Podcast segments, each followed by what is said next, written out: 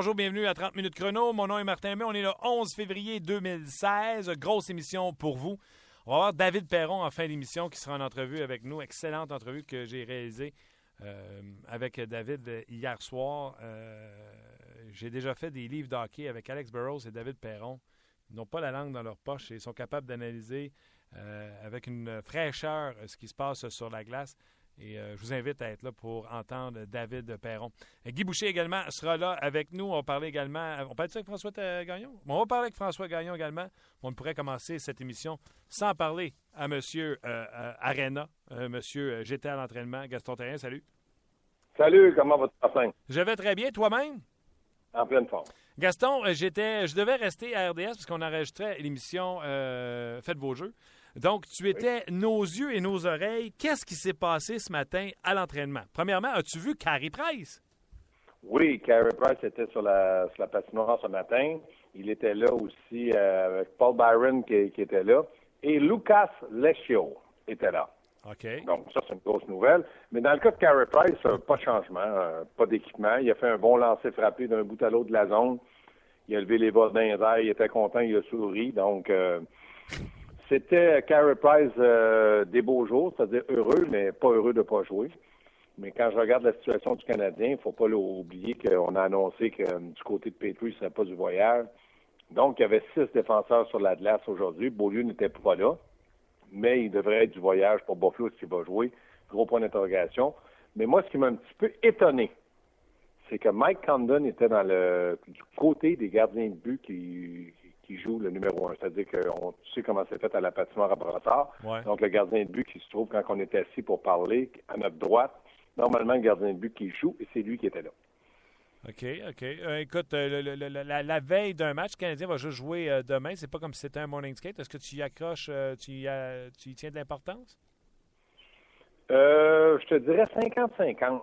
Pourquoi? Parce que peut-être que Michel Terrien pense que du côté de, de, de Scriven, il a donné trois victoires, trois bons matchs. Et là, c'est le temps de voir ce que Condon peut faire contre les Sables de Buffalo et surtout tenir euh, Scriven un peu sur le qui-vive en sachant que ce n'est pas parce que tu as trois victoires que tu deviens un gardien de but numéro un ou que tu as des acquis. Donc, euh, ça pourrait jouer en faveur du côté de Mike Condon. OK. Euh, de toute façon, je ne sais pas ce que tu en penses, mais moi, je jouerais celui qui gagne tant qu'il perd. Exactement, c'est ce qu'on avait parlé d'ailleurs tout au long de la semaine, mais est-ce que Michel Taillin a une autre philosophie de, la part de ses goalers, les gardiens de but, certainement. OK. Euh, qu'est-ce que tu peux nous dire également sur euh, l'entraînement aujourd'hui, euh, des choses en particulier? Bien, beaucoup d'avantages numériques. Et ce qui m'a surpris encore là, sur l'avantage numérique, il y avait Pacharity et Dernay. Oui, il n'y avait pas la même couleur de chandail que les deux autres.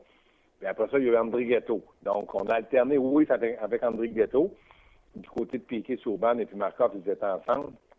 Il y avait aussi Barberio avec euh, Tom Gilbert, qui était aussi sur l'avantage numérique, dont Galchenyuk, Pécanette et puis Gallagher. Mais ce qui m'a surpris, c'est d'alterner oui avec André Ghetto. OK. Donc, euh, Canadien qui amorce un long voyage dès demain, euh, vendredi. Avant de te quitter, euh, Gaston, ce matin, j'ai mis bien sûr une question, une pensée sur le Facebook de RDS et je te la lis tout de suite. Excuse-moi, il y avait beaucoup de commentaires. Je les lisais en attendant qu'on entre en autre. Euh, on jase. Thomas Plekanex est ce matin le 32e meilleur marqueur dans la Ligue nationale de hockey devant John Tavares, Steven Stamkos, Leon Draisaitl, Ryan Johansson et même Jonathan Taze pour ne nommer que ceux-là. Sommes-nous injustes envers Thomas Plekanex? Où on est injuste, c'est de le critiquer. Mais où lui s'attire la critique, Martin, c'est le fait qu'il n'est pas constant. Donnez-lui de la constance et je pense pas que les gens vont le critiquer. C'est le fait que, comme je l'ai expliqué hier, c'est qu'il a marqué cinq buts, je crois, dans les six premiers matchs. Puis après ça, il était un laps de temps, beaucoup de matchs sans marquer. Ce qu'on veut de Plecanet, c'est de la constance. C'est un bon vétéran. C'est un gars qui est capable de s'appliquer aussi, bien défensivement qu'offensivement, mais on veut de la constance. Le Canadien en a besoin. Et ce qui nous déçoit, c'est qu'à chaque saison, lorsqu'arrive le temps des séries, souvent il est fatigué. Là, il me semble un athlète reposé. Ça, c'est un bon point du côté de la tour de Michel Terrien. Mais si Pécanette affiche de la constance, on va moins le critiquer. On l'a toujours apprécié à Montréal à sa juste valeur. D'ailleurs, il y a un contrat de deux ans dans le prochain 5 millions plus 5 millions l'année d'après. Sauf que maintenant, il doit répondre aux attentes de ce contrat-là, c'est-à-dire de donner à peu près 60-65 points aux Canadiens dont entre 15 et 20 buts. S'il y arrive, c'est fantastique.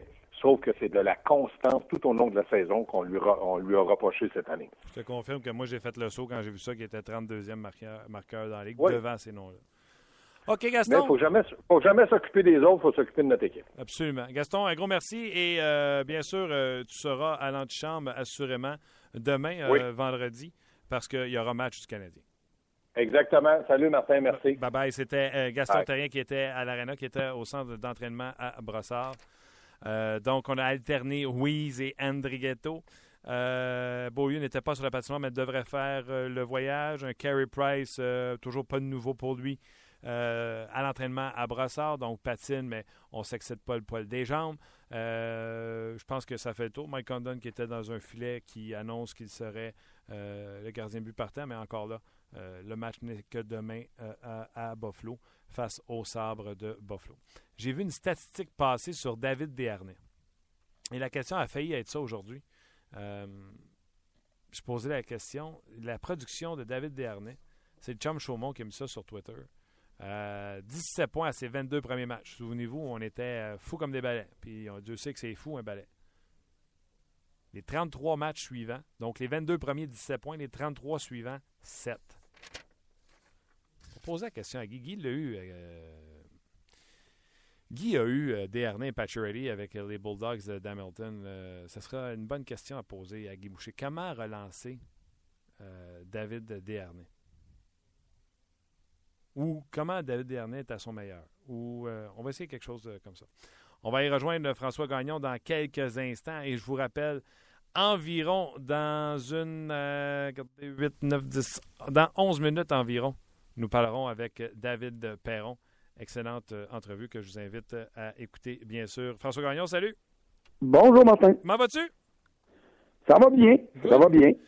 J'aurais aimé ça que les sénateurs gagnent hier pour euh, resserrer un peu plus encore la course euh, aux séries, mais euh, c'est pas arrivé.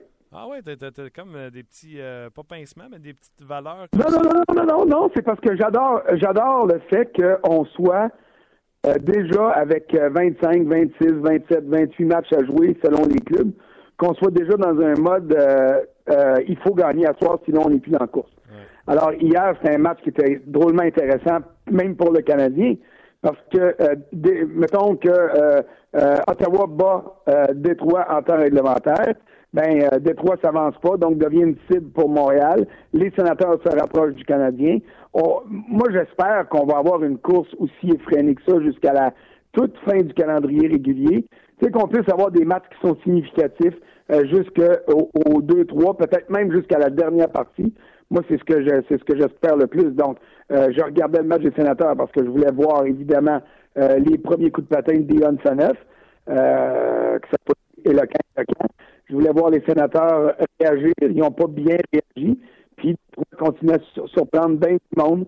Euh, le premier, donc, euh, euh il, il s'éloigne un petit peu plus de Montréal. Donc, les trois premiers clubs de la division, je ne vais pas les voir trop, trop loin, à part Floride de manière à ce que la course soit encore plus serrée qu'elle l'est là. OK. François, euh, ce matin, euh, j'ai fait le saut, je te l'annonce. Euh, j'ai regardé les statistiques dans Ligue nationale de hockey au niveau des points. Et le 32e meilleur marqueur de la Ligue nationale de hockey, c'est Thomas Plekanec. Il est devant des noms comme Steven Stamkos, John Tavares, Ryan Johnson, Jonathan Taze, Léon Oui, rajoute-en, rajoute-en. Alors, je me suis posé la question, coudon! Comme dirait euh, François Gagnon. Euh, comment tu dis ça? Simonac? Simonac. Simonac. Coudon, Simonac, je suis si fou que ça? Moi, je suis pas capable même pas de le voir en peinture. Je trouve qu'il jouait tellement mal. Et là, tout d'un coup, il s'en va devant le filet. Puis la dernière fois, je l'ai vu aller au filet avec constance chaque jour, chaque match, puis se faire moucher le nez par des gants qui puent. Euh, un peu comme Gallagher se le fait faire présentement. C'était lorsqu'il jouait avec Kostin et Kovalev. Euh, puis il se battait pour avoir un contrat. Puis il y a eu ce contrat-là de 5 ans, 5 millions par année. Euh, et puis là, dernièrement, tu le vois, dans les 3-4 derniers matchs, il patine, il s'en va au filet, converge vers le filet. Son premier but euh, contre dernier match contre Tampa Bay, il était à côté du gardien but, passe entre les jambes, ou il glisse ça sous les jambes. Après ça, seul devant le gardien, le fait bouger et des joues de gardien but. Parce que sinon, Pécanex, tu le vois pas. Il est dans zone défensive, quand il arrive en zone offensive, il reste du côté droit, euh, off-wing, si tu veux, là, du côté opposé. Puis là, il a les fesses contre la bande, puis là, il essaye de faire des jeux qui mènent jamais à rien. Ouais, mais, là, deux secondes, qu'est-ce que t'as mieux, Martin? T'aimes-tu mieux voir un gars que tu vois tout le temps puis que t'as l'impression qu'il travaille fort alors que c'est un tricheur puis un bandit puis qu'il produit pas? Ou t'aimes mieux voir un gars qui est discret, oui, mais qui produit? Parce que là, là, tu viens de le dire, il est 32e marqueur de la Ligue nationale, en dépit d'une euh, dizaine de production qui était, euh, qui était euh, dangereusement longue, qui s'est étendue sur 5-6 semaines certainement. Alors, tu sais, je, je, te, je vais te le dire encore une fois, Thomas Plekanec, à Montréal, c'est un gars que plusieurs aiment détester parce que parce qu'il n'est pas flamboyant, parce que euh, parce qu'on voudrait qu'il soit le plus gros, mais c'est un joueur qui est efficace. Il n'était plus efficace depuis une couple de semaines parce que son trio faisait rien de bon à l'attaque, mais en plus parce qu'il faisait rien de bon défensivement. Là, il vient de trouver la jeunesse, la fontaine de jouvence peut-être, avec Galchenyuk et Gallagher. Et puis, euh, les choses peuvent mieux aller aussi. À un moment donné, là, euh, la marée, elle, elle, fait pas juste descendre. après 8 heures, 9 heures, elle commence à remonter. Euh, alors, euh, dans son cas, là, ça revient. Et puis, c'est un gars qui, au-delà de tout ce qui se dit de mal et de très mal et de faux sur lui, c'est un gars qui travaille. Je te le dis, là, il se garoche pas partout, puis il fait pas semblant d'être à moitié mort quand ça arrive, ou il donne pas un show sur la patinoire, mais c'est un gars qui travaille, et je suis content de voir que le, la simple récolte de points t'a permis de te poser une couple de questions, puis à dire peut-être que de ton côté, tu es trop sévère avec lui. Comme moi, je suis des fois trop sévère avec d'autres et aussi des fois peut-être trop permissif avec d'autres. C'est normal, c'est la nature humaine, ça. Non, euh, OK, ça, je suis d'accord. Je suis content aussi de me poser des questions. Ça me prouve euh, que je me remets toujours en question et que je travaille fort. Mais n'empêche, tu peux pas disparaître comme il disparaît. C'est pas euh, un cabochon tricheur, comme tu dis, je suis d'accord, responsable défensivement, même si cette année, ça a été plus difficile pour lui défensivement. Mais j'ai beaucoup de misère. Heller, là, qu'on voit là, qui donne du 100% tous les soirs depuis qu'il est au centre de la troisième. Pour moi, ça m'insulte. C'est-tu parce qu'il boudait parce qu'on parlait qu'il était à l'aile? Plicanex, non, que non, mais c'est une bonne c'est, une bonne comparaison. Heller, c'en est un, ça. C'en est un qui se donne, puis qui se donne, je ne veux pas dire qu'il se donne en spectacle, mais que tu vas voir ses efforts parce que euh, il patine, il patine plus de façon plus flamboyante. Il va, il va virailler, il va essayer ci, il va essayer ça, mais il va perdre la rondelle plus souvent qu'autrement. Alors que Plekanec, c'est un joueur qui est beaucoup, beaucoup, beaucoup, puis je vais continuer pendant dix minutes à dire beaucoup, plus efficace.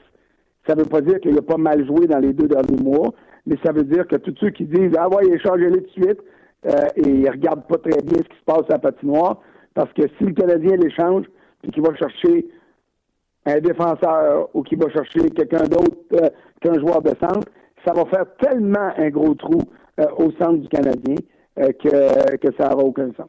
Tes centres sont demain Gard, Chenyok, Desharnais et Heller. On a un gros trou au centre? Oui, tu as un gros trou au centre.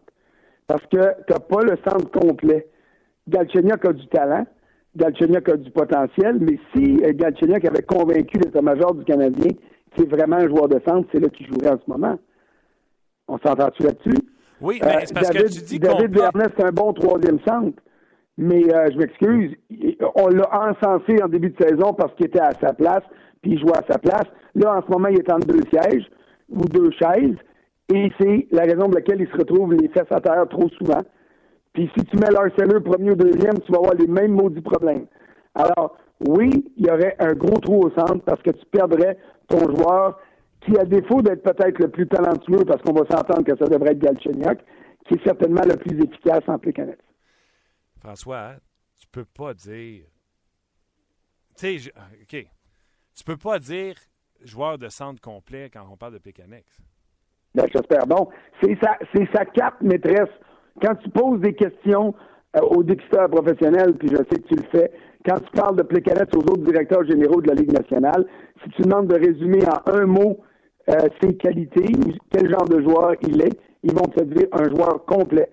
C'est un joueur qui est très, très solide en défensive. D'ailleurs, c'est encore lui qu'on envoie en mission contre les meilleurs trios adverses. Et c'est un gars qui est capable de produire, puis de, d'aller chercher euh, son, euh, 45, 50, 55, 60, 65 points. Et puis ça, que tu veux que je te dise, ça s'appelle un joueur complet. OK. Mettons, mettons, mettons que j'ai pas gagné ce bataille-là aujourd'hui. Non, non, ça, là, ça, non. Puis demain non plus, tu ne gagneras pas, puis dans une semaine non plus. euh, écoute, je vais te poser la question, Michel. Imagine la situation. Tu es Michel oui. Terrien. Euh, puis là, tu as ton trio de Pécanet, Galchenyuk et Gallagher qui fonctionne. Puis là, tu regardes Pacioretty, puis tu fais Qu'est-ce que je vais faire pour lancer, avoir ce trio-là qui fonctionne? Qu'est-ce que je vais faire pour faire fonctionner le trio de Pacioretty quand Desharnais a 7 points dans ses 33 derniers matchs? C'est-tu Desharnais qu'il faut que je change? C'est-tu mon allié droit que je ne sais pas, je vais mettre Andrietto et Wies, puis tu sais, si on se dit la vérité, c'est pas un des deux qui va les relancer. Tu es Michel Terrien, qu'est-ce que tu fais dans ton bureau pour avoir le trio de Pacioretty qui fonctionne? Ben, écoute, d'abord, j'ai aimé le, remplacement de Wies par Andrietto. Il y a peut-être un peu plus de fougue, un peu plus de talent, euh, puis un changement pour être, euh, être solitaire.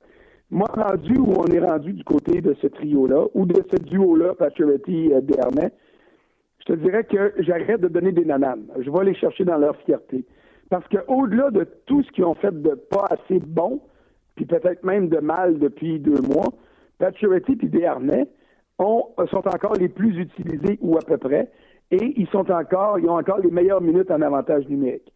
Alors c'est là que je couperais. J'allais les fouetter un petit peu en disant, écoute, là, j'ai été fin que vous autres, je vous ai flatté dans le dos, je vous ai défendu devant les médias, je vous donne du temps d'utilisation tellement que j'en suis critiqué euh, ouvertement, autant par les anglophones que par les francophones, parce que les anglophones continuent à dire que Desharnais, c'est un joueur qui devrait être dans l'East Coast, qui n'a pas, qui a pas sa place dans la Ligue nationale. Ah non, c'est une larve, selon faux, eux autres. Hein? Selon eux autres, c'est une larve. Là. Oui, oui, exactement. Il n'y a, a, pas d'affaire dans la Ligue nationale. Ils ont de l'air à oublier comment bon il était au sein d'un troisième trio en début d'année, mais ça, regarde, toi, tu n'aimes pas Plekanec, nos, nos amis anglophones n'aiment pas Desharnais. Euh, on a chacun, on a chacun nos préférés puis nos, euh, nos souffres-douleurs. Mais moi, si je m'appelle Michel Terrien, puis que je vois à quel point Gallagher, Plekanec, Galchenyuk fonctionnent bien, je mise davantage sur eux aussi en avantage numérique. Puis je garde la, deuxième vague et puis euh, je suis pas très généreux avec Pacioretty Desharnais de manière à les fouetter un petit peu. Euh, tu sais comme moi que la fierté des joueurs, c'est encore ce qu'il y a de euh, c'est encore quelque chose d'important au-delà des salaires, puis des victoires, puis des défaites. Mais leur temps d'utilisation, euh, c'est certain qu'à ce niveau-là, moi, s'il y a une chose que je ferais à la place de Michel Terrien, ce serait de couper du temps de qualité à Pat Charity puis à Desarmais. Pas immensément, mais assez pour que ça, ça, ça se reflète, assez pour qu'ils le remarquent, assez pour les fouetter. Et puis, euh, aussitôt qu'ils me donnent l'impression qu'ils ont compris, ben là, je remise sur eux aussi. Exactement. Tu leur donnes pas le premier avantage numérique. J'adore ça. François, congé déjà. Et euh, on va te lire euh, sur le rds.ca. Un gros merci, puis on se reparle, euh, si ce n'est pas demain, euh, lundi. Toujours un plaisir. Merci, François Gagnon. Salut, bye. Bye bye. Euh, C'était François Gagnon. On a parlé bien sûr de Pécanex. C'est comment relancer. J'adore ça. On va leur couper du power play pour que ça fonctionne du côté de Pacioretty et de Desharnais. Hier soir, je me suis entretenu avec David Perron des Ducks d'Anaheim. C'est un bonhomme que euh, j'adore son franc-parler, tout comme Alex Burrows, qui ont un bon œil analytique et critique sur ce qui se passe dans la game de hockey de la Ligue nationale de hockey aujourd'hui. Mais là, c'est lui qui a fait les frais de la nouvelle avec cet échange alors qu'il est passé des Pingouins aux Ducks d'Anaheim. Il nous a raconté comment ça a été cette transaction-là et comment ça va avec les Ducks. Je vous fais entendre cette entrevue tout de suite. Eh bien, sa vie est très mouvementée par les temps qui courent. C'est le nouveau joueur des Ducks d'Anaheim, c'est David Perron. Comment ça va? Ça va bien, toi? Ça va, ça va super. Écoute, David, euh, je peux pas m'en empêcher. Euh, une des, la première fois que tu as été échangé, j'étais assis juste à côté de toi. Quand tu as été échangé encore une fois, là, là ce coup-là à Anaheim, je me ben, ben voyons donc, qu'est-ce qui, qu'est-ce qui se passe là? As-tu été surpris par ta transaction? Euh, ben, tu sais, c'est une très belle opportunité pour moi de, quand je suis arrivé avec les Pingouins. Puis euh, pour une raison ou pour une autre, là, ça n'a pas été du, du, même côté que, que je l'aurais espéré, puis même que l'équipe l'aurait espéré. Donc euh, euh, je peux pas dire que j'étais euh, j'étais sous le choc, là, mais euh, en même temps, je suis content. J'ai un nouveau euh, un nouveau début avec une équipe que je pense mon le style de jeu que qui joue, puis mon style de jeu va, va très bien matcher ensemble. Puis dans le fond, c'est ça que je suis le plus content. Dis-moi, avant qu'on parle de hockey puis tout ça, là, la première chose que j'ai pensé, c'est es un nouveau papa. Qu'est-ce que tu as fait avec ta famille? Est-ce qu'ils t'ont suivi? Euh, parce que quand tu t'étais fait échanger, tu m'avais dit, c'est pas super, au moins, j'ai pas de famille avec moi. Là, tu en as une. Est-ce que tu les as amenés avec toi à Naïm? Oui, ouais, ils sont, avec moi à Naïm, puis euh, euh, c'est quand même spécial. Euh, ma blonde, mon petit gars, était au Québec, puis elle venait de revenir, ça faisait une journée, parce qu'on allait revenir d'un voyage de Tampa Bay. Puis en sortant de l'avion, le directeur gérant, il me dit que je t'ai changé à Naïm en plein milieu de la nuit. Donc moi, j'arrive à la maison, j'ai même pas vu ma blonde depuis euh, deux, trois semaines, pas vu mon petit gars encore, puis je la réveille, je dis ouais, j'ai de quoi moi je te elle était pas trop sûre, elle était encore endormie, mais euh, quand j'ai dit euh, la destination, pour de vrai, elle était super heureuse parce qu'évidemment, avec la, la qualité de vie qu'on peut avoir en Californie, avec le, soleil de 25-30 degrés tous les jours, même en hiver, quasiment, elle était super contente de ça. Puis euh, puis mon petit gars, ben aussi, euh, je pense qu'ils sont à piscine tous les jours là, depuis euh, la, semaine, semaine et demie qu'ils sont revenus avec moi. Ça va être différent que d'aller à la piscine de, quartier à l'intérieur où il faut que tu payes un abonnement. oui, exactement. David, parle-moi du côté là, ce côté-là là, de, de, ton garçon, puis tout ça, on s'en parlait en dehors des zones. À quel point Là, tu vis les premiers moments. C'est un, jeune homme, mais euh, est-ce que tu euh, est-ce que tu vis les moments, les premiers moments d'ennui? Est-ce que lui vit les premiers moments d'ennui ou s'en rend pas compte encore? Ouais, ben c'est ça, il est rendu à 6-7 mois, là, puis euh, c'est arrivé au courant de l'hiver qu'il était retourné au Québec. je ne l'ai pas vu grandir pendant deux, trois semaines. Puis quand je le, revoyais, il avait beaucoup changé déjà. Euh, c'est des choses comme on, se parlait. Il n'y a pas beaucoup de négatifs à jouer au hockey, mais c'est un petit, un petit point négatif. Des fois, tu manques des, des beaux moments avec ta famille, mais euh, en même temps avec euh, avec le plaisir de jouer au hockey puis tout le, positif que ça nous amène, euh, je pense que c'est important aussi de ne pas oublier ça, mais c'est sûr que j'aimerais ça le voir grandir à tous les jours. FaceTime doit se faire aller là, hein? Oh, ouais, beaucoup de FaceTime, beaucoup de Skype, puis des photos, des vidéos. C'est le fun. je reçois quasiment une vidéo, trois, quatre photos à tous les jours de ce qu'ils ont fait dans leur journée, puis de le voir euh, toucher à l'eau, euh, coucher au soleil un petit peu. C'est le fun de voir ça. Puis euh, en même temps, ben, je peux rediriger ces photos-là à mes parents, mes amis, peu importe quand, quand ils me demandent des nouvelles de, de Mason, mon petit gars. C'est cool. Écoute, on a eu Jim Rutherford en entrevue à la suite de ta transaction.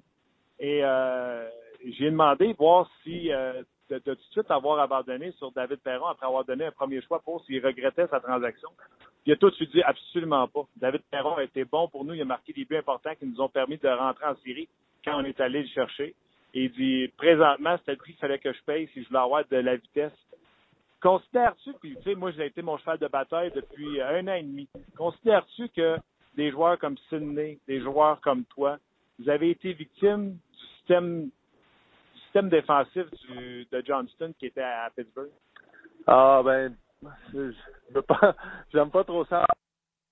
Ces sujets-là, je pense que les entraîneurs ont tout leur style de jeu puis leur philosophie. Euh, je vais, t'avouer que souvent, euh, sans parler directement de Mike Johnson ou de Mike Sullivan ou peu importe qui, la façon dont ils vont gérer un banc, de la façon dont euh, des fois il y a un icing, euh, leur troisième, quatrième trio est sur la patinoire. Puis si tu envoies ton meilleur trio sur la, sur la glace, ça, leur donne une présence de plus, ça leur donne une présence en zone offensive. Peu importe le système de jeu, c'est tous les petits détails la même, je pense, qui peuvent faire une, grosse différence pour donner confiance, donner euh, du temps avec la rondelle dans, dans les bonnes situations à tes meilleurs joueurs. Puis je pense souvent les, les meilleurs entraîneurs, c'est pas nécessairement le style de jeu qu'ils vont jouer, mais de la manière qu'ils gèrent le banc peut, peut, peut faire une grosse différence. OK, mettons, ma question n'était peut-être pas euh, super euh, délicate. Mettons, t'aurais-tu aimé ça, essayer euh, Sullivan plus longtemps que tu as eu la chance de le faire? Oui, ben, c'est sûr que je l'adorais, Mike Sullivan. Là, il avait amené des petits points, je pense, en zone défensive. puis justement, la façon qu'il gérait son banc, je pense que justement, on vient de jouer avec les Ducks contre, contre les Pingouins, puis ils nous ont donné une bonne leçon de hockey, je pense. Puis honnêtement, il a très bien, euh, très bien géré son banc. Là. C'est sûr nous autres, c'est notre première game dans un road trip de deux semaines, puis on était sur une bonne séquence. Des fois, on peut s'attendre à une baisse un peu de, notre côté. Puis on a eu une grosse victoire hier, mais c'est des petites choses. Je pense que Mike Sullivan fait super bien. Là. on a essayé de matcher Ryan Kessler contre, Sidney Crosby, puis ça a pris 10-12 minutes en première période avant de réussir à avoir le match-up, mais pense que le score était déjà 2-0. les chances de marquer devaient être 8-9 à 1, honnêtement. Là. Ah ouais? 10 minutes, puis euh, dans, dans ce cas-là, moi, notre ligne avec Ryan Getzlaff, la ligne à, à Corey Perry puis euh, Rickard Raquel, il y avait à peine touché sur la patinoire parce qu'on essaie d'envoyer Cassu le plus souvent possible pour essayer de, de pogner notre match-up. Donc, c'est des choses de même que Mike Sullivan faisait super bien pour essayer de, de le garder loin de Cassu puis de pousser un peu euh, notre entraîneur aussi. Là. Écoute, euh, moi, j'étais sûr quand j'ai regardé la game, j'ai dit à Vernon, David n'a pas mis assez d'argent sur le tableau. Écoute pas, il y en avait pas mal. mais en tout cas, il y, a, des gars des fois qui en, en, mettent pas beaucoup, mais je pense pas que j'ai cette réputation-là quand, quand, je retourne à jouer contre mon ancienne équipe. Ben là, il fait continuer, là, c'est. Il va falloir que tu en mettes contre Saint-Louis, contre Edmonton, contre Pittsburgh. Ça une beurrée.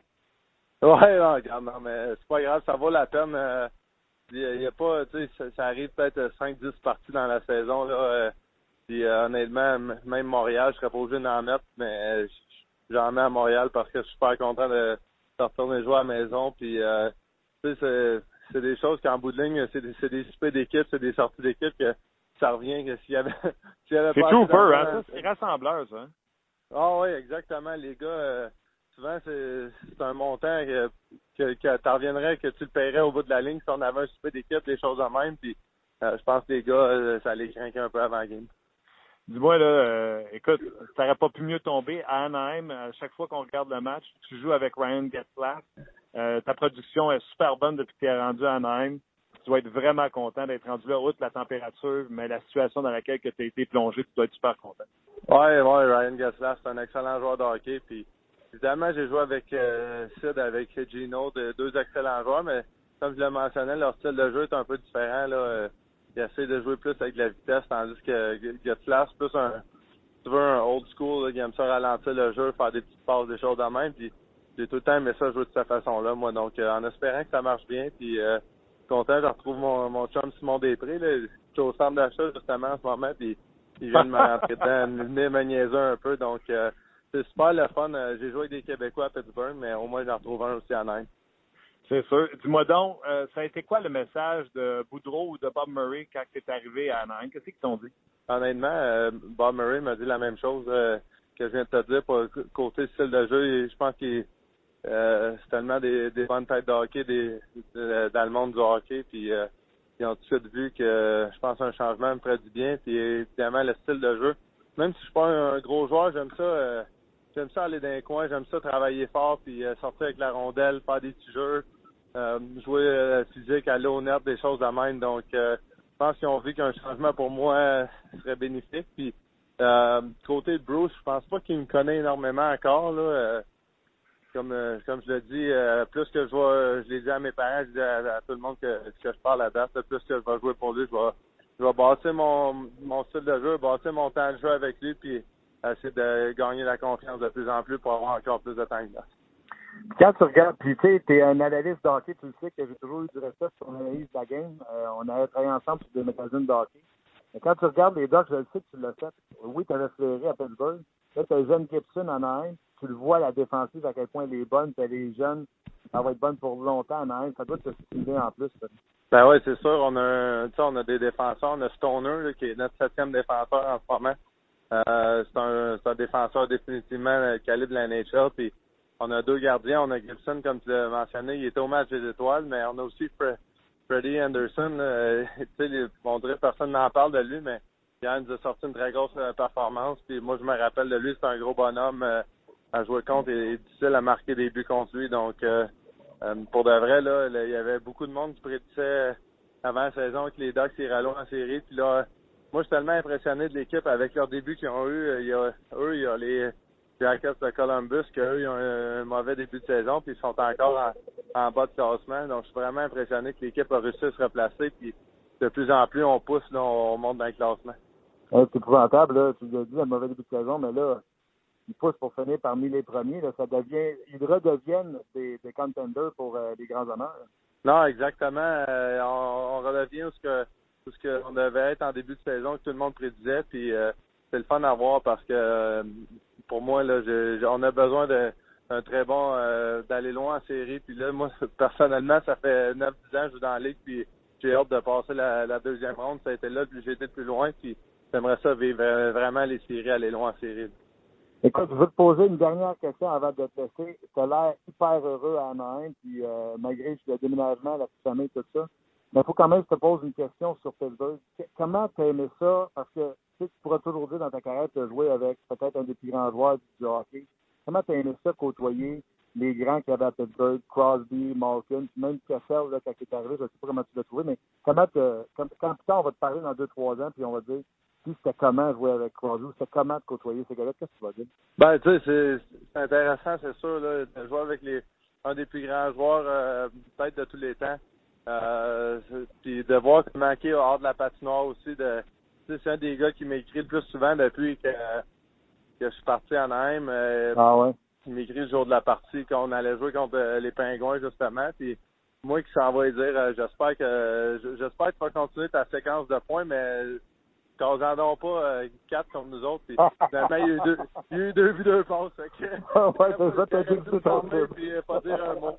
Mais euh, non, pour de vrai, je suis impressionné de ces gars-là. Puis, honnêtement, en, tant que Québécois, le, joueur, je pense, qui, qui m'a le plus impressionné là, à jouer avec, c'est Christopher Le Temps. Parce que souvent, on parle quand de l'extérieur, on peut penser que c'est un gars comme plus unidimensionnel côté offensif, mais il travaille extrêmement fort. Il est bon défensivement aussi. Puis honnêtement, euh, moi, si j'avais un, joueur à choisir pour euh, meilleur défenseur dans la ligue, c'est définitivement lui. Puis tout le monde n'entend pas souvent son nom euh, dans, les discussions. On l'entend, mais pas autant que honnêtement on devrait l'entendre. Puis je suis vraiment impressionné par lui.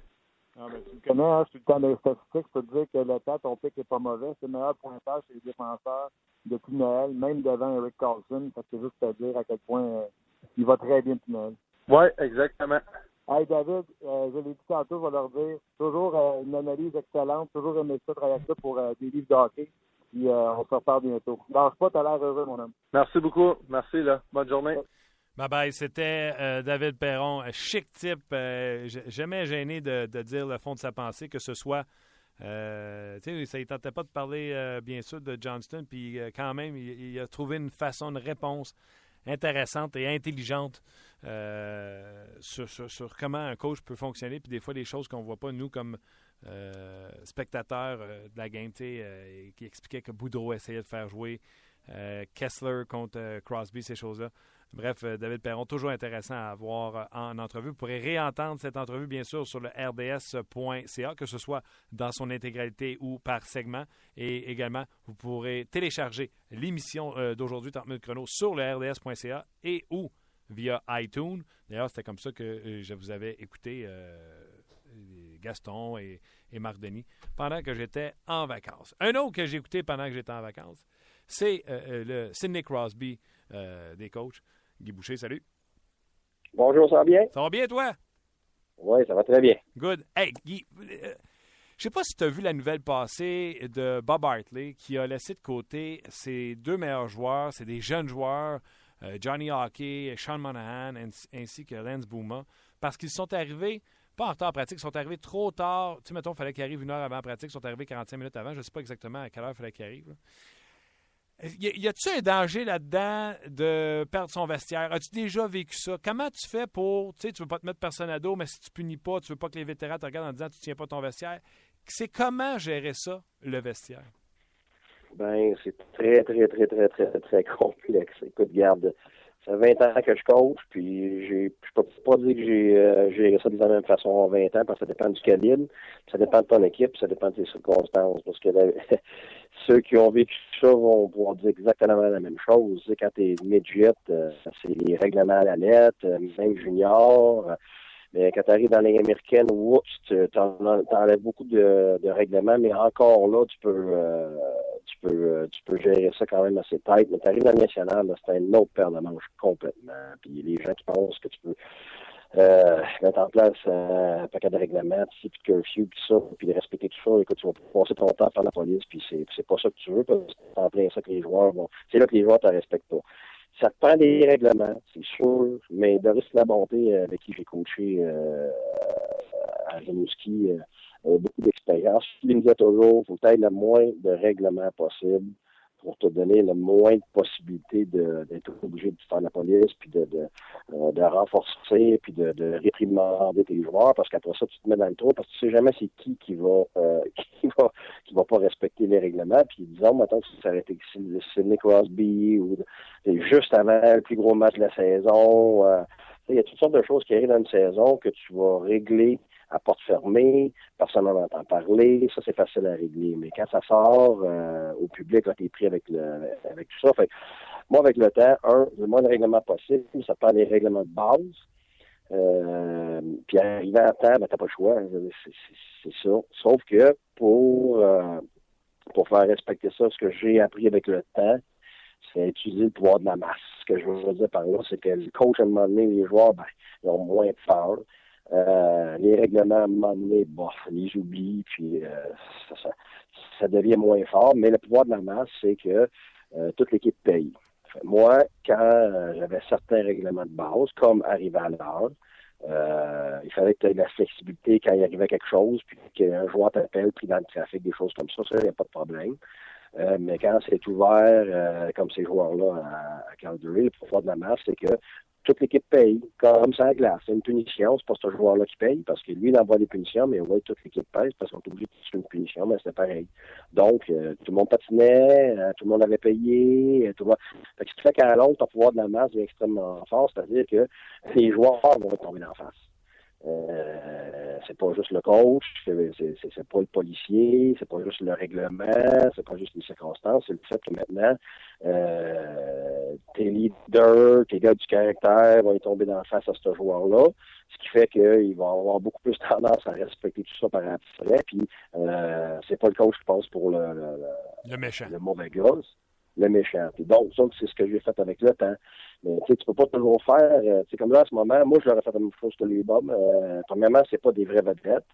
C'est des jeunes vedettes. Quand on parle de vedettes, là, on parle des Stamkos, des, des, des Saint-Louis, j'ai coaché, euh, des Jonathan Taze, euh, des Kings. Ça, c'est des vedettes. Là, là, tu tombes dans, un terrain très glissant, très dangereux.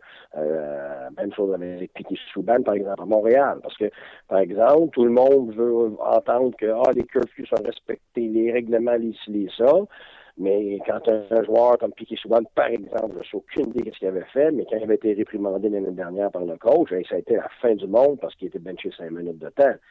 Mais personne ne sait ce qui s'est passé. Ça fait dix fois qu'il se fait dire quelque chose. Euh, tu as eu des entretiens avec, tu as eu des réprimandes, il a payé pour, l'équipe a payé pour, puis là, t'es rendu à quoi? Puis l'entraîneur, il a plus vraiment de ressources à un moment donné face à des joueurs comme ça qui, sont. C'est pas juste une question d'être payé tant, c'est qu'il y a un statut. Parce que là, les médias ne permettent pas de réprimander le joueur, les partisans ne permettent pas de réprimander le joueur, ton propriétaire. Moi, je parle pas de piquer Souban. Euh, non, non, non, mais c'est. C'est touché. d'un exemple. Oui, oui, je comprends. Mais c'est touché parce que autant tu disais, tu sais, quand c'est ton joueur vedette, hein, ça devient un autre dossier. Plusieurs pensent que euh, les Capitals ont pris leur envol quand Bruce Boudreau, euh, pas Bruce Boudreau, euh, Barry Trotz a décidé de laisser de côté Ovechkin pour un match parce qu'il s'est présenté en retard à un meeting ou à un entraînement. Et à partir de là, Trotz a eu le respect de ses joueurs et de Ovechkin parce qu'il n'a pas fait de passe droit.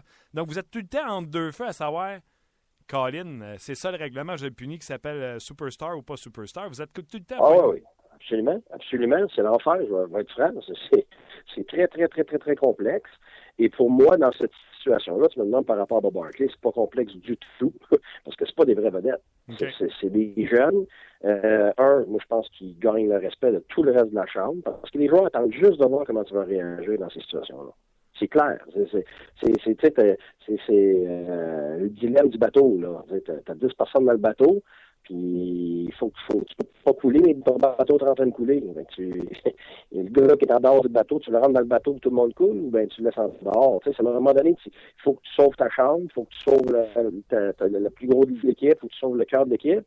Mais si c'est ta vedette qui est en dehors, ça c'est pas évident, là, parce que là, là, tu rentres dans toutes sortes de problèmes. T'en as-tu déjà eu?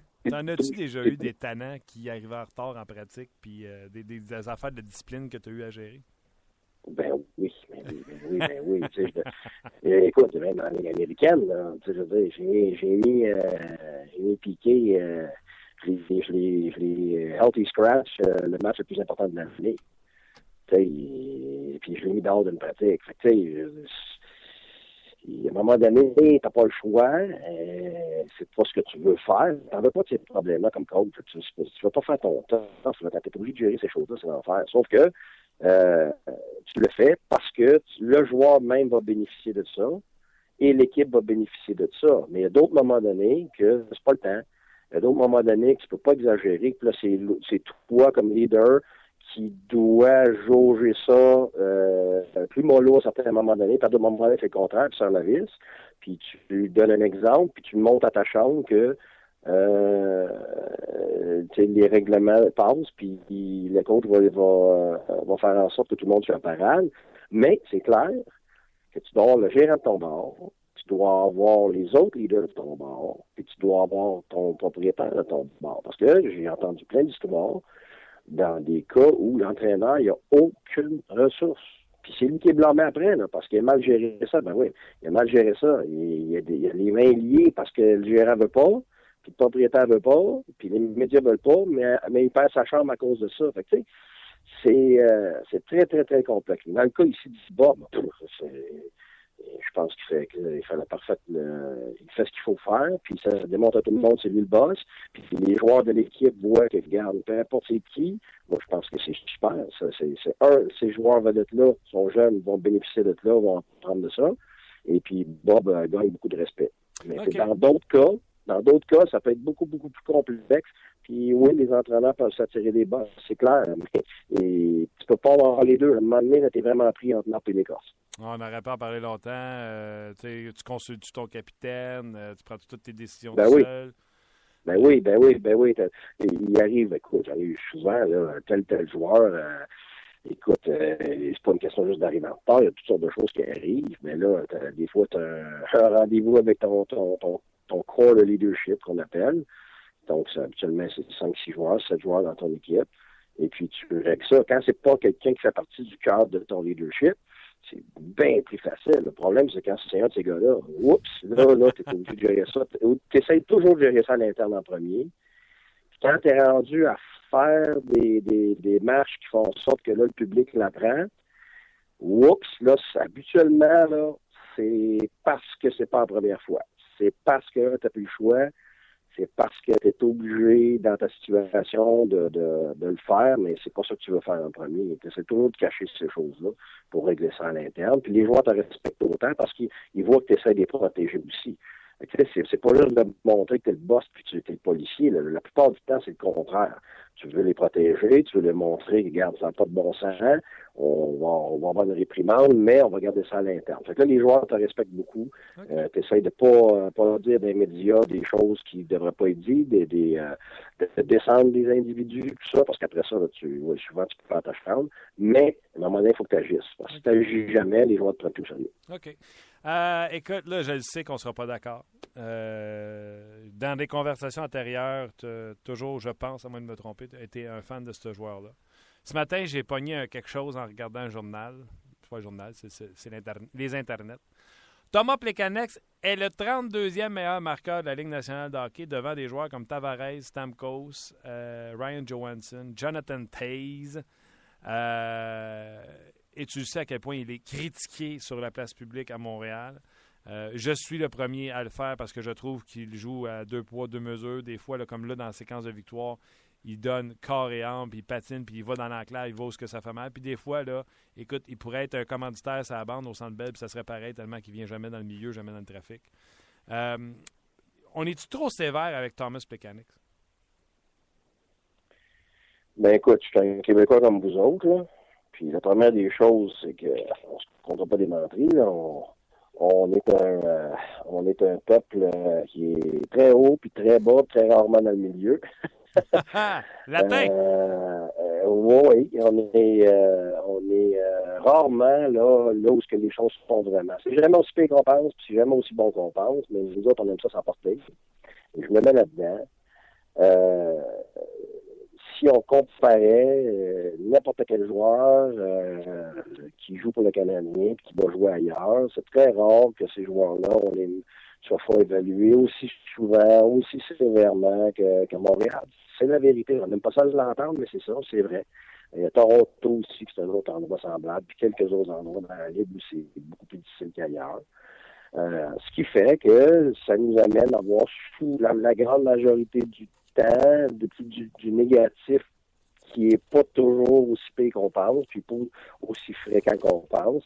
Ce qui fait que des joueurs comme Plekanec, ils goûtent, ils goûtent plus qu'ils goûteraient s'ils jouaient ailleurs. Euh, tout ce qu'il fait, tous ses gestes étaient pieds. Mais pour moi, personnellement, euh, le problème, c'est probablement les attentes par rapport à lui. Parce que, j'ai eu plein de discussions. Moi, j'ai mon opinion. Je ne dirais pas la mienne nécessairement, mais, euh, tu sais, que le Canadien, s'il jouait pour les pour Chicago, il serait-tu premier, deuxième ou troisième centre? Deuxième. Peut-être même troisième. Peut-être, mais- Exactement. Donc, Chicago, c'est une équipe qui aspire à la Coupe Stanley. Et ça fait trois fois qu'ils la gagnent. Donc, eux sont une équipe euh, pactée, remplie, euh, les joueurs dans leur chaise. Donc, les attentes, euh, comme pour Plecanex, ici, sont les attentes d'un premier centre. Et un premier centre, c'est c'est des Taves, c'est des Stamkos, c'est des, euh, des Crosby, c'est des joueurs comme ça. Alors, je pense que tout le monde va être d'accord pour dire qu'il n'y a pas de cette trempe-là. Il n'est pas de strap trempe là, Mais- mais il y a plus de points qu'eux autres.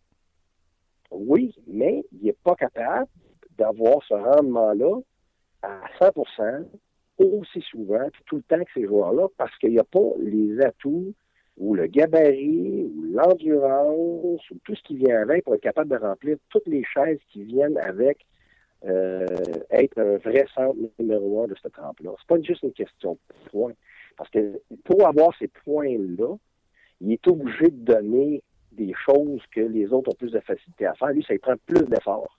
Donc, il se fatigue plus vite et à la longue, va s'essouffler. Il est obligé de, ce qu'on dit en anglais, se pacer, donc se, Gérer Euh, ses énergies. oui, exactement. Et ce qui fait que, des moments donnés, ben, tu trouves qu'il n'est pas à 100% Mais oui, parce qu'il ne serait pas capable de donner ça sur 82 matchs. Et, et puis même les meilleurs joueurs ont de la misère à donner ça. Ils sont incapables de donner ça sur 82 matchs. Et Gauthier Saint-Louis, moi, il avait au moins 15 games par année, il était pourri, là. Sais, Puis après ça, il était moyen à 20, 20 autres games. Puis après ça, bon, tu avais peut-être son meilleur pendant une trentaine de games. Puis tu avais très bon pendant un autre 20 games. Fait que qui fait qu'un joueur comme ça, qui n'a pas autant de, de, de, de, qualité, pas parce qu'il veut pas, pas parce qu'il travaille pas, c'est juste, c'est juste la nature des choses, il est pris avec des attentes surélevées, donc il n'est pas dans sa chaise, donc c'est très exténuant, et, et les attentes des gens ne peuvent pas être remplies, c'est irréaliste, donc inévitablement, les gens sont déçus. Fait que, mais s'il était le troisième sens Canadien, hey, quel joueur de hockey, on serait-tu content? Parce que il n'y aurait pas un les mêmes attentes, il ne serait pas aussi exténué, puis il serait capable d'en donner encore plus parce qu'il ne coucherait pas la glace. Alors, un autre exemple, Dion Faneuf, à Toronto. Capitaine, seul gars pas mal qui est capable de tout faire, mais pas vraiment. Lui, il à- avec des attentes de fou à Toronto, donc jamais été capable se faire valoir dans ses vraies forces, avec ses vraies limites, qui sont probablement de contre la meilleure ligne de l'autre équipe, mais pas sur le premier power play, puis pas à toutes les, les, les, les, les- choses. Ce qui fait qu'un gars comme ça s'exténue parce qu'il n'est pas capable, il manque de confiance sur son lui, parce qu'il sait bien qu'il n'est pas capable de remplir toutes ces attentes-là. C'est des attentes démesurées. Donc, ce qui fait que, euh, à la longue, on, on est inévitablement déçu, mais le joueur, c'est un très, très, très bon joueur. Donc, disons qu'on place Plecanex deuxième centre, puis qu'il y avait, je sais pas, Sidney Crosby ici à Montréal. Tout le monde serait emballé d'avoir Plecanex. Puis pourtant, ce serait le même joueur. C'est les attentes qui font en sorte euh, qu'on est satisfait ou insatisfait, et c'est ce qui fait qu'à la longue, on est déçu ou on est content. Alors pour moi, Plecanex n'est pas moins bon, n'est pas, moi je trouve que c'est un joueur extraordinaire pour le Canadien, mais il est pris avec beaucoup, beaucoup, beaucoup de travail à faire, ce qui fait qu'à la longue, c'est exténuant, puis ça ne peut pas être constant. OK. C'est Tu mon opinion. Ah ben, elle, est très bonne. La preuve, c'est que sur le rds.ca, barre oblique, euh, 30 minutes chrono, notre page de notre show, il y a euh, Simon qui dit euh, Guy Boucher, encore une fois, est mon idole. Peut-il revenir coacher dans la Ligue nationale au PC? Euh, tu, vois, aussitôt que tu parles, il y a des fans. c'est bien gentil. Merci Guy, on s'en parle la semaine prochaine. Ben, merci, bonjour, fait plaisir. Bye bye. C'était euh, Guy euh, Boucher euh, qui est avec nous à tous les euh, jeudis. Euh, donc, euh, voilà. Tu voulais, euh, tu voulais tapoter quelque chose, mon, mon Luc? Ben ouais, là, tu, me- tu me- tu me caressais les mains, c'est quoi qui se passe? Ah boy! OK, on s'arrête 10 secondes et on revient avec vos commentaires. Éric et les Fantastiques. Au cours de la saison, ce qui va se passer dans ce studio-là, ça va être l'enfer ensemble probablement. Moi, j'ai déjà fait l'amour. J'ai déjà fait l'amour sur le comptoir de Maman Dion. Éric et les Fantastiques. En semaine, 16h, à Énergie. Énergie. C'est maintenant l'heure des commentaires des amateurs. Oh yeah, buddy, et il y en a plus qu'un à part de ça. Ce qui est encore plus drôle par, par rapport au commentaire de Simon, Non. c'est ce qui- que lui, il veut, il veut que Guy ait coaché son, euh, son équipe de hockey ball. Puis euh, Simon veut même lui payer la bière. T'as pas vu jusque-là. OK. T'as arrêté après trois mots? Ouais. C'est bon. Euh, beaucoup, beaucoup de commentaires. Je vais commencer par euh, des commentaires sur Facebook. Stéphane Gélina. Beaucoup de partisans ne voient pas le travail de Plekanec en défensive. Tout ce qui compte, ce sont les buts et les passes. Je suis d'accord pour dire que Plekanec n'est pas un centre de premier trio. Ça résume super bien la discussion que vous avez eue avec euh, Guy, avec moi, l'argument, pour moi, l'argument, là, arrêtez de me vendre Plecanex qui est bon, vous me le vendrez pas. Quand Guy il dit, si t'avais un vrai centre numéro un, là, un Crosby, un nomme-les, un vrai, puis t'aurais Plecanex comme deuxième, on l'aimerait-tu? Ouais. Il serait pas sur le premier avantage numérique. Je jouerais plus 21-22 minutes. Tu comprends-tu? Ouais. C'est peut-être ça le secret. Là. Michel Terrien devrait peut-être venir à la recette du début, là, faire jouer Mitchell et Eller contre les meilleurs trios adverses, puis se garder ces deux trios pour jouer contre les trios 3 et 4 de l'autre côté, puis leur premier avantage numérique, les garder frais et dispo pour qu'ils créent de l'attaque. Mhm. Au lieu de tout le temps faire jouer Pécanex à bout de souffle contre les meilleurs trios adverses. Je t'en ai parlé avant d'entrer en onde aussi. Puis Simon, j'essayais de retrouver son commentaire aussi. Simon a comparé Plekanec avec, le, avec Sakou Koivu. Euh, tu sais, pas la bonne chaise. Ouais, non, mais la, la place où je suis pas d'accord, Sakou Koivu à la base, quand il est arrivé dans Ligue nationale de hockey, beaucoup plus talentueux que euh, Thomas Plecanex. au niveau talent. Écoute, à un moment donné, il était premier marqueur dans nationale de hockey avant de se commencer à subir ses blessures au genou répétées. Il y a André qui revient euh, puis qui pose une question par rapport à David Perron. Puis j'essaie de le retrouver. Euh, lui, il se demande euh, pourquoi il est si souvent échangé. Puis il y a eu des, euh, des discussions par rapport à ça. Tu sais, je vais vous le dire, moi, OK? Tu arrives dans une équipe, elle joue pas ton style, le directeur gérant pensait faire un bon coup. Exemple, je vous en nomme. Parento, Brière, Vanek, David Perron. Perron part de Edmonton, s'en va pour un premier choix avec les Penguins de Pittsburgh. Le gars qui est là veut jouer archi-défensif. Euh, Johnston euh, relance où les ailiers descendent profondément, arrêtés dans leur territoire lors de la relance. Ça correspond pas à David Perron. David Perron, c'est un bon patineur, mais c'est pas un marchand de vitesse. David Perron l'a dit en entrevue. Getzlaff, Perry, ça joue plus comme moi. Du cycling, euh, jouer dans les zones étroites, aller au filet. C'est ça, euh, David Perron. C'est un meilleur fit pour Perron avec les euh, Ducks d'Anaheim. Et d'ailleurs, sa fiche parle pour elle-même. Ouais, Il a a 8 points en points. un match avec les Ducks d'Anaheim. Ouais. Puis Hagelin, savez-vous quoi? Ça marche avec les Pingouins. Mhm. Pourquoi? Parce qu'il amène de la vitesse. Et maintenant que Sullivan est là, c'est pour ça que je posais la question à Perron. Tu sais, t'es-tu triste de ne pas pouvoir avoir eu essayé avec euh, Sullivan? Ah, il dit, j'aurais aimé ça. Tu sais, euh, tu Sullivan, c'est plus du run and gun. Commentaire de Bob. Le problème, c'est qu'on a Desharnais, Plekanec et Heller, tous des joueurs de troisième trio. Euh, Plekanec est notre meilleur centre, mais il- exactement, il serait utilisé sur un troisième trio. Vous en avez parlé avec Guy avec les, les Blackhawks de Chicago. Euh, puis euh, lui, il surveille de près McCarron, Galchenyuk au centre. Euh, McCarron, euh, soit dit en passant, il joue à l'aile depuis quelques matchs avec les, euh, les Ice Caps.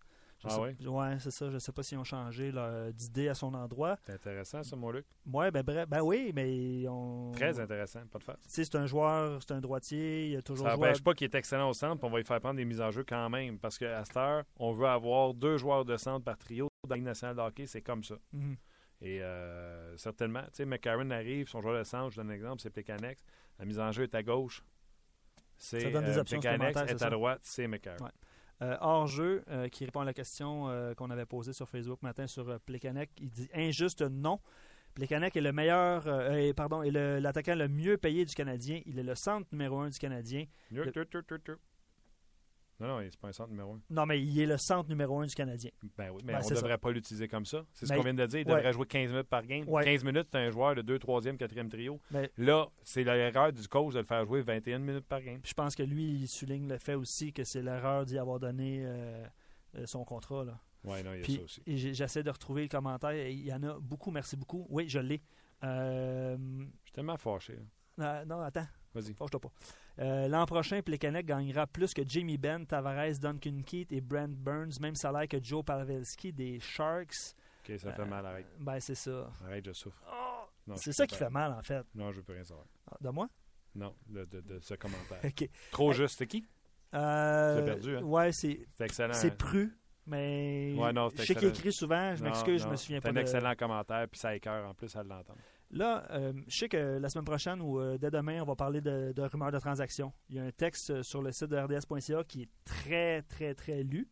Puis on va en parler à 30 minutes chrono. Euh, moi, je vais, je vais avoir tes commentaires sur exemple à Monique qui pourrait. OK, ouais, dès demain, on va commencer ça? Ben, j'aimerais ça. Parfait. Donc, euh, bénéfice de nos auditeurs. Puis, euh, comme je vous dis, là, la page, euh, le- l'article sur le RDS.ca à travers la LNH, ou le coin des rumeurs, pardon, est très visité. Puis, je pourrais lire euh, des commentaires jusqu'à demain matin, mais on va y aller. Merci Inquiétez-vous d'avoir pas, on vous lit euh, chaque jour. On est en, en train de travailler sur avoir euh, euh, un stagiaire qui pourrait nous aider pour, euh, parce qu'on est deux, pour faire tout ce qui se passe présentement, c'est-à-dire la production de l'émission, l'animation, la recherche, le téléphone, les contacts, euh, vous répondre, inscrire les questions. Mais une chose est certaine, on vous lit, ne n'en doutez jamais, que ce soit sur le Facebook ou sur le rds.ca baroblique 30 mines chrono. Euh, un gros merci d'avoir été là. Euh, ne manquez pas, aujourd'hui, il y aura Faites vos jeux, une excellente émission dès 18h30. Donc, après le 5 à 7, c'est Faites vos jeux avec François-Étienne Corbin. Aujourd'hui, on aura double dose de hockey avec notre collaborateur hockey, c'est-à-dire moi-même. Euh, soyez là, vous allez aimer ça, euh, comment on a twisté ça aujourd'hui. Également, dans la chronique Les grandes questions, on va s'amuser à comparer des joueurs. Qui va faire le plus de points d'ici la fin de l'année? Ou au total de la saison même? Jack Eichel ou Dylan Larkin? Qui va faire le plus de points d'ici la fin de la saison entre et on y va avec euh, des, des duos comme ça, des compétitions comme ça. Je vous avoue que j'ai ramassé François-Étienne Corbin, left and right, cul par-dessus c'était même pas drôle. Donc, manquez pas ça, 18h30. Bien sûr, l'antichambre après le match Avalanche-Sénateur. Donc, deuxième match de Dion Faneuf sur les ondes de RDS à 19h30. À l'antichambre, Vincent D'Anfous, Guillaume Latendresse et Stéphane Fizet. Me fait incliner sur le temps qu'on prend pour faire cette émission. Désolé. J'espère que vous appréciez. On est supposé faire 30 minutes. Encore une fois, 57 minutes. On a eu David Perron, Guy Boucher et euh, François Gagnon, ainsi que Gaston Terrier qui était à l'entraînement à Brossard. Donc, j'espère que vous avez aimé. Euh, Revenez-nous demain dès midi pour une autre émission de 30 minutes chrono sur le rds.ca. Bonne journée. On se reparle demain. Bye bye tout le monde.